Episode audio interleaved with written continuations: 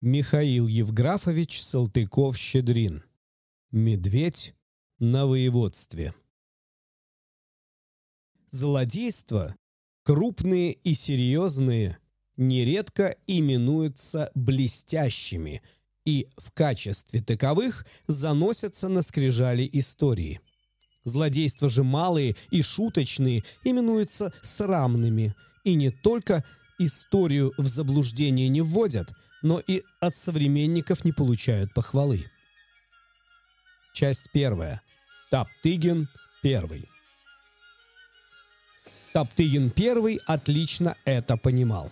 Был он старый служака-зверь. Умел берлоги строить и деревья с корнями выворачивать. Следовательно, до некоторой степени и инженерное искусство знал. Но самое драгоценное качество его заключалось в том, что он во что бы то ни стало на скрижали истории попасть желал и ради этого всему на свете предпочитал блеск кровопролитий.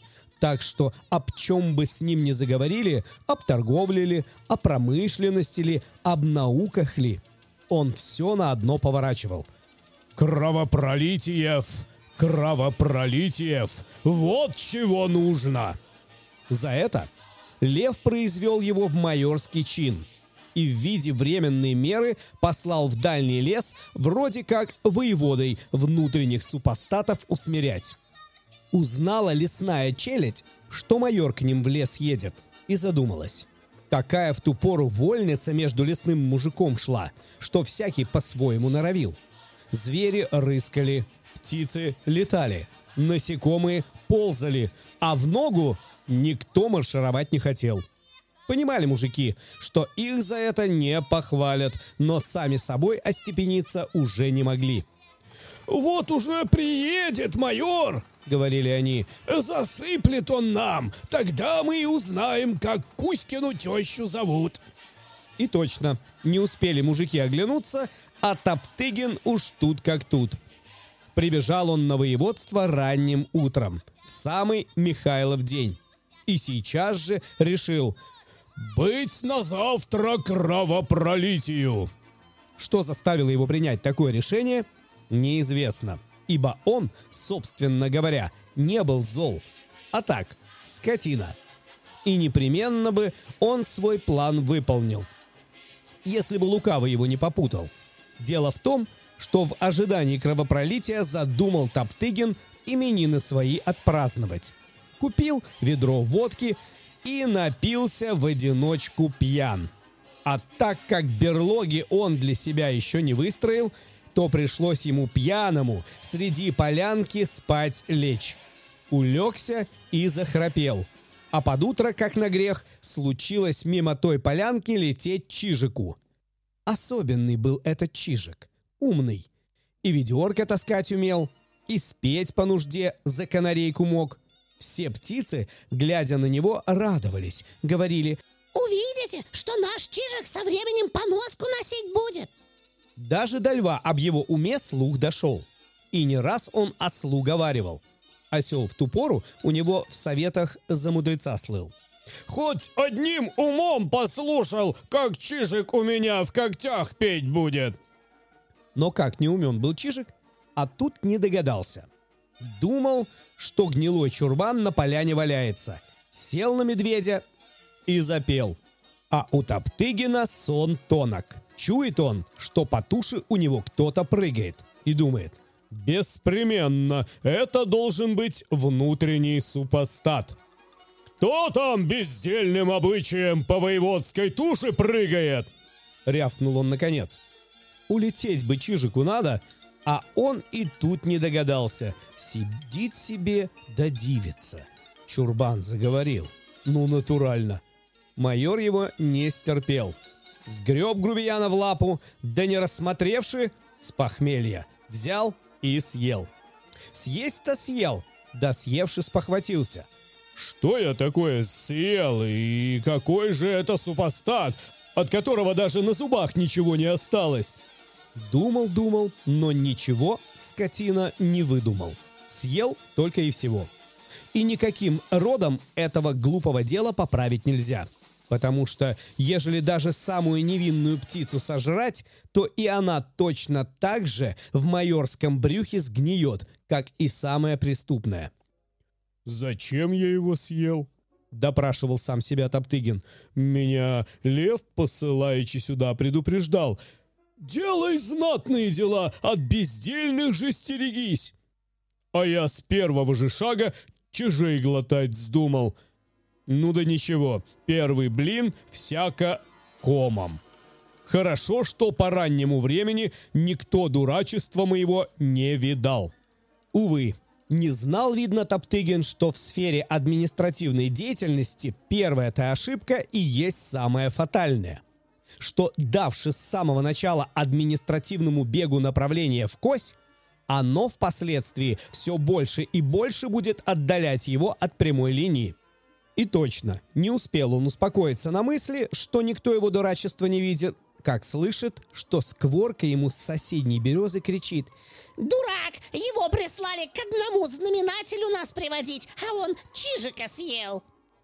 Взбеленился майор, полез за скворцом на березу, а скворец, не будь глуп, на другую перепорхнул, медведь на другую, а скворка опять на первую. Лазил-лазил майор — Мочи нет, измучился.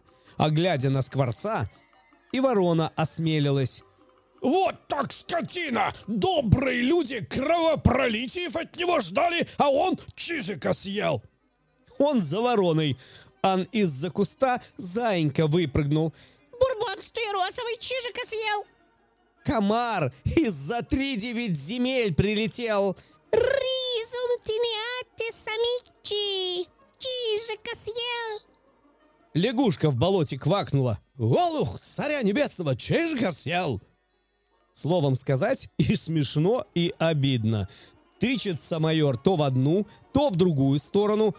Хочет насмешников переловить, и все мимо. И что больше старается, то у него глупее выходит. Не прошло и часу, как в лесу уже все от мала до велика знали, что Топтыгин-майор Чижика съел. Весь лес вознегодовал. Не того от нового воеводы ждали. Думали, что он дебри и болота блеском кровопролитий вас прославит. А он натка что сделал. И куда ни направит Михаил Иванович свой путь, везде по сторонам словно стон стоит. «Дурень ты! Дурень! Чижика съел!» Заметался Топтыгин, благим матом взревел. Только однажды в жизни с ним нечто подобное случалось. Выгнали его в ту пору из берлоги и напустили стаю шавок. Так и впились собачьи дети и в уши, и в загривок, и под хвост. Вот так уж подлинно он смерть в глаза видел. Однако все-таки кое-как отбоярился. Штук с десять шавок перекалечил, а от остальных утек. А теперь и утечь некуда. Всякий куст, всякое дерево, всякая кочка, словно живые дразнятся, а он слушай. Филин, уж на что глупая птица. А и тот, наслышавшись от других, по ночам ухает. «Дурак, чужика, съел!» Но что всего важнее, не только он сам унижение терпит – но видит, что и начальственный авторитет в самом своем принципе с каждым днем все больше да больше умаляется. Того гляди, и в соседние трущобы слух пройдет, и там его на смех подымут.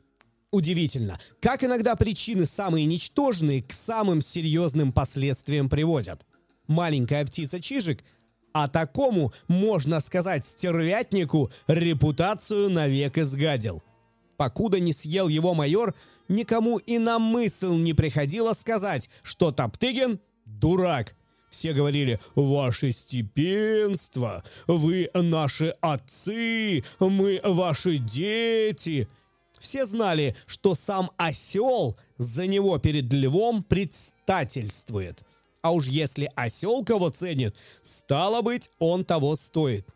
И вот – благодаря какой-то ничтожнейшей административной ошибке всем сразу открылось. У всех словно само собой с языка слетело. «Дурак! Чижика съел!» Все равно, как если б кто бедного крохотного гимназистика педагогическими мерами до самоубийства довел. Но нет. И это не так. Потому что довести гимназистика до самоубийства это уж не срамное злодейство, а самое настоящее, к которому, пожалуй, прислушается и история.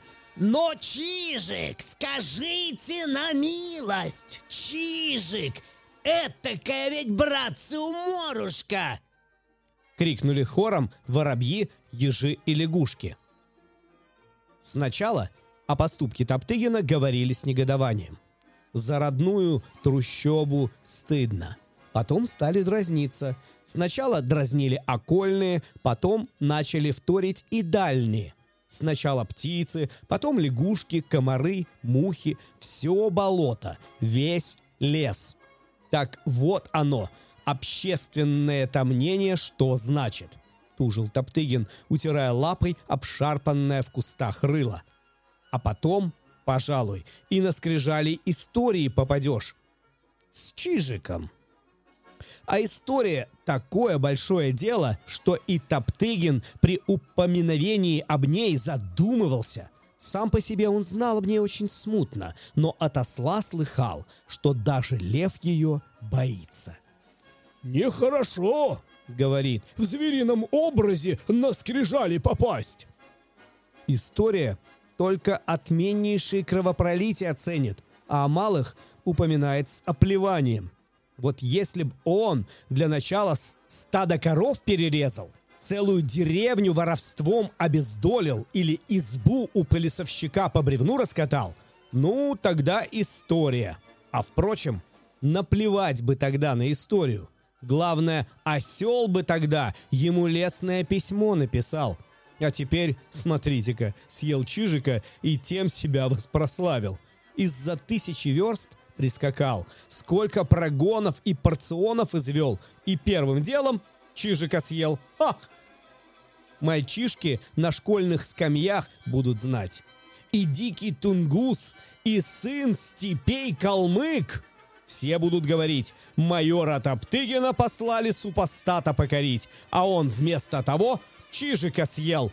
Ведь у него, у майора, у самого дети в гимназию ходят. До сих пор их майорскими детьми величали, а на предки, походу, им шкалеры не дадут. Будут кричать «Чижика съел! Чижика съел!» Сколько потребуется генеральных кровопролитиев учинить, чтобы этакую пакость загладить? Сколько народу ограбить, разорить, загубить?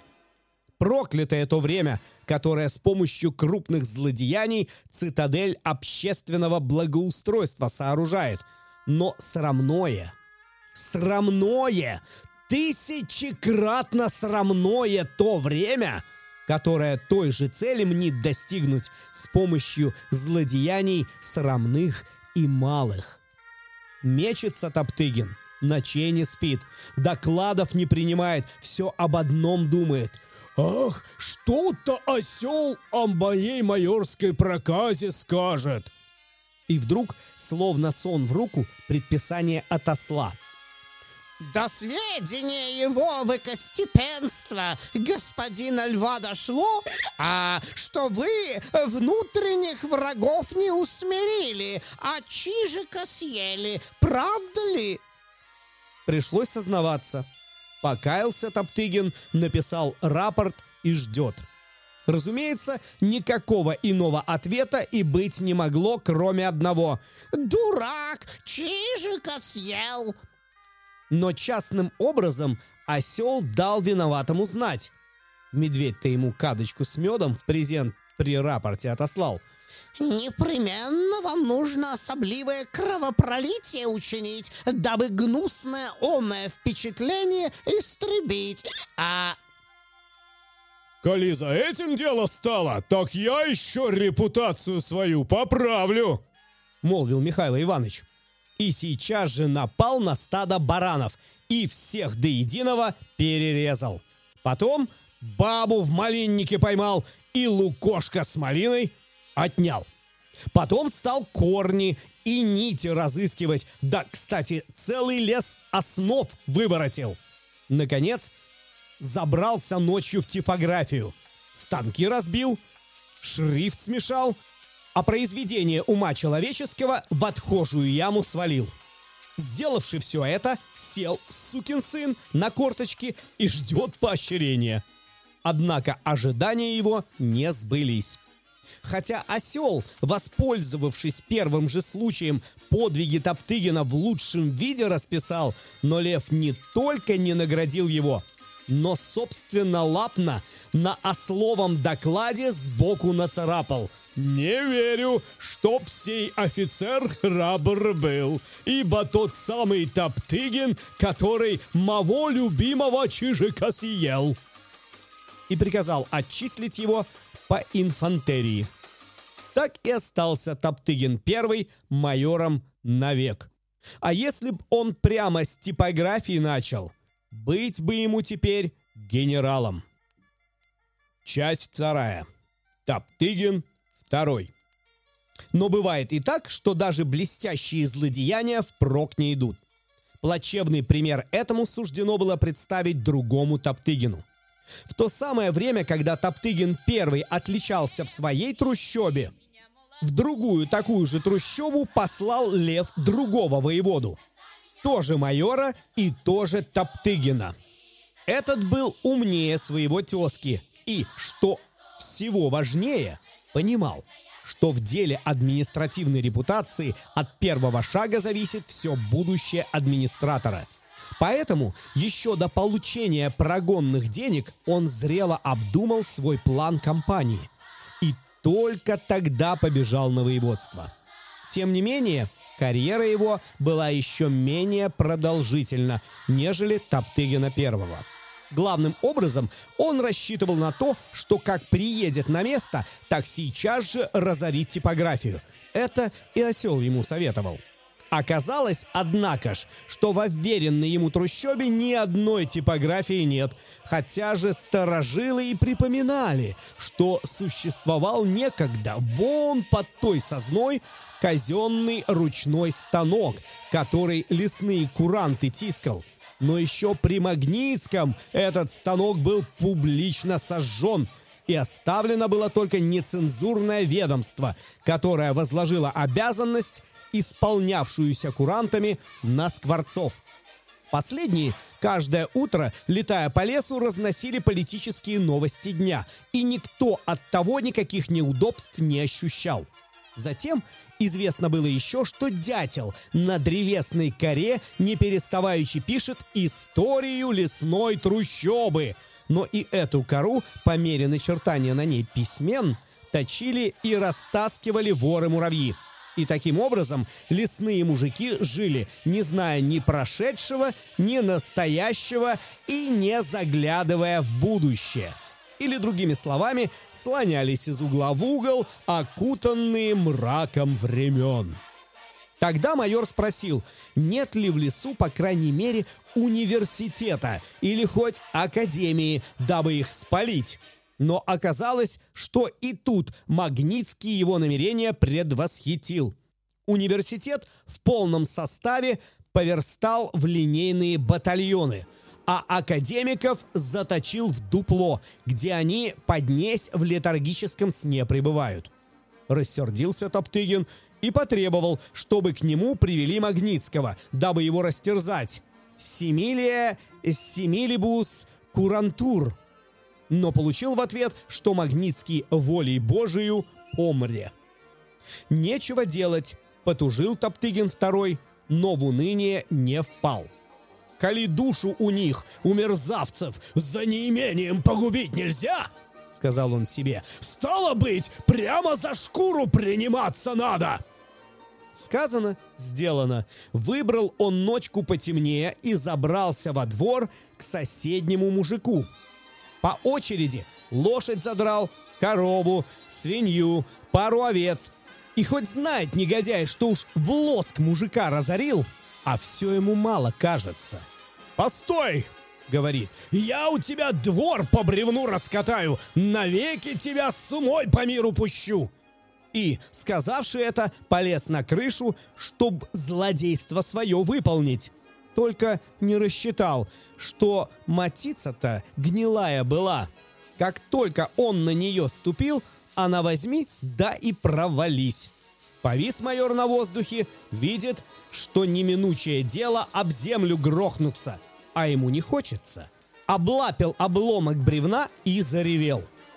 Сбежались на рев мужики, кто с колом, кто с топором, а кто и с рогатиной. Куда ни обернуться, кругом везде погром. Загородки поломаны, двор раскрыт, в хлевах лужи крови стоят, а посреди двора и сам ворог висит. Взорвало мужиков. «Ишь, анафема! Перед начальством выслужиться захотел, а мы через это пропадать должны! А ну-ка-то, братцы, уважим его!» Сказавши это, поставили рогатину на то самое место, где Топтыгину упасть надлежало. И уважили. Затем содрали с него шкуру, а стерво вывезли в болото, где к утру его расклевали хищные птицы. Таким образом явилась новая лесная практика, которая установила, что и блестящие злодейства могут иметь последствия не менее плачевные, как и злодейства срамные. Эту вновь установившуюся практику подтвердила и лесная история – присовокупив для вящей вразумительности, что принятое в исторических руководствах для средних учебных заведений издаваемых, подразделение злодейств на блестящие и срамные упраздняется навсегда, и что отныне всем вообще злодействам, каковы бы ни были их размеры, присвояется наименование срамных. По докладу о сём осла, лев собственнолапно на оном нацарапал так – о приговоре истории дать знать майору Топтыгину Третьему. Пускай изворачивается. Часть третья. Топтыгин Третий. Третий Топтыгин был умнее своих тезаименитых предшественников. «Дело-то выходит бросовое», — сказал он себе, прочитав резолюцию льва. «Мало напакостишь, поднимут насмех. Много напакостишь, на рогатину поднимут. Полно, ехать ли уж?» Спрашивал он рапортом у осла. «Ежели де небольшие, немалые злодеяния совершать не разрешается, то нельзя ли хоть средние злодеяния совершать?» Но осел ответил уклончиво. «Э, «Все, где нужны по всему предмету указания, вы найдете в лесом уставе. А...» Заглянул он в лесной став, но там обо всем говорилось. И о пушной подати, и о грибной, и об ягодной, даже об шишках еловых. О злодеяниях — молчок. И затем на все его дальнейшие докуки и настояния осел отвечал с одинаковой загадочностью. «Действуйте по пристойности!» «Вот до какого мы времени дожили!» — роптал Топтыгин Третий. «Чин на тебя большой накладывают, а какими злодействами его подтвердить не указывают!» И опять мелькнул у него в голове. «Полно, ехать ли?» И если бы не вспомнилось, какая уйма подъемных и прогонных денег для него в казначействе припасена, право, кажется, не поехал бы. Прибыл он в трущобу на своих двоих. Очень скромно. Ни официальных приемов не назначил, ни докладных дней, а прямо юркнул в берлогу, засунул лапу в хайло и залег – Лежит и думает. «Даже зайца шкуру содрать нельзя, и то, пожалуй, за злодейство сочтут. И кто сочтет? Добро бы лев или осел, это бы куда ни шло, а то мужики какие-то». Да историю еще какую-то нашли, вот уж подлинно история. Хохочет Топтыгин в берлоге, про историю вспоминаючи, а на сердце у него жутко. Чует он, что сам лев истории боится. Как тут будешь лесную сволочь подтягивать и ума приложить не может? Спрашивают с него много, а разбойничать не велят. В какую бы сторону он ни устремился, только что разбежится. «Стой, погоди, не в свое место заехал!» Везде права завелись. Даже у белки и у той нынче права. Дробину тебе в нос. Вот какие твои права. У них права, а у него, видишь, обязанности. Да и обязанностей-то настоящих нет. Просто пустое место. Они друг друга поедом едят, а он задрать никого не смеет. На что похоже? А все осел. Он, именно он мудрит. Он эту канитель разводит. Кто осла дивия быстро соделал? Узы ему кто разрешил? Вот об чем нужно бы ему сейчас напомнить, а он о правах мычит. Действуйте по пристойности. Ах! Долго он таким образом лапу сосал, и даже настоящим образом в управление веренной ему трущобой не вступал. Пробовал он однажды об себе по пристойности заявить влез на самую высокую сосну и оттуда не своим голосом рявкнул. Но и от этого пользы не вышло. Лесная сволочь, давно не видя злодейств, до того обнаглела, что, услышавший его рев, только молвила. «Чу, Мишка ревет, гляди, что лапу во сне прокусил». С тем и отъехал Топтыгин Третий опять в берлогу. Но, повторяю, он был медведь умный – и не затем в берлогу залез, чтоб в бесплотных сетованиях изнывать, а затем, чтоб до чего-нибудь настоящего додуматься. И додумался. Дело в том, что покуда он лежал, в лесу все само собой установленным порядком шло – Порядок этот, конечно, нельзя было назвать вполне благополучным, но ведь задача воеводства совсем не в том состоит, чтобы достигать какого-то мечтательного благополучия, а в том, чтобы истори заведенный порядок хотя бы и неблагополучный, от повреждений оберегать и ограждать. И не в том, чтобы какие-то большие, средние или малые злодейства устраивать, а довольствоваться злодействами натуральными. Ежели истори повелось, что волки зайцев шкуру дерут, а коршуны и совы ворона щипывают, то хотя в таком порядке ничего благополучного нет, но так как это все-таки порядок, стало быть, и следует признать его за таковой. А ежели при этом ни зайцы, ни вороны не только не ропщут, но продолжают плодиться и населять землю, то это значит, что порядок не выходит из определенных ему искренне границ. Неужели и этих натуральных злодейств недостаточно? В данном случае все именно так происходило. Ни разу лес не изменил той физиономии, которая ему приличествовала. И днем, и ночью он гремел миллионами голосов, из которых одни представляли агонизирующий вопль, другие — победный клик — и наружные формы, и звуки, и светотени, и состав населения – все представлялось неизменным, как бы застывшим. Словом сказать, это был порядок, до такой степени установившийся и прочный – что при виде его даже самому лютому рьяному воеводе не могла прийти в голову мысль о каких-либо увенчательных злодействах, да еще под личную вашего степенства ответственностью. Таким образом, перед умственным взором Топтыгина Третьего вдруг выросла целая теория неблагополучного благополучия. Выросла со всеми подробностями и даже с готовой проверкой на практике – и вспомнилось ему, как однажды в дружеской беседе осел говорил «Об каких это вы все злодействах допрашиваете? Главное в нашем ремесле — это «laissez-passer, laissez-faire». Или по-русски выражаясь, дурак на дураке сидит и дураком погоняет – вот вам, если вы, мой друг, станете этого правила держаться, то и злодейство само собой сделается, и все у вас будет обстоять благополучно. Так оно именно по его и выходит. Надо только сидеть и радоваться, что дурак дурака дураком погоняет, а все остальное приложится.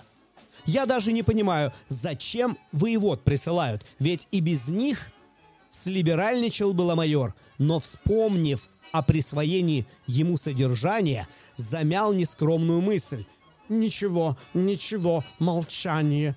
С этими словами он перевернулся на другой бок и решился выходить из берлоги только для получения присвоенного содержания.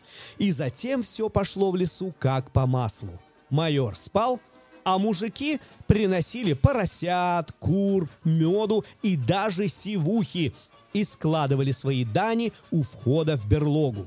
В указанные часы майор просыпался, выходил из берлоги и жрал. Таким образом пролежал Топтыгин третий в берлоге многие годы. И так как неблагополучные, но вожделенные лесные порядки ни разу в это время нарушены не были, и так как никаких при этом злодейств, кроме натуральных, не производилось, то и лев не оставил его милостью. Сначала произвел в подполковники, потом в полковники и, наконец... Но тут явились трущобу мужики-лукаши. И вышел Топтыгин Третий из берлоги в поле, и постигла его участь всех пушных зверей.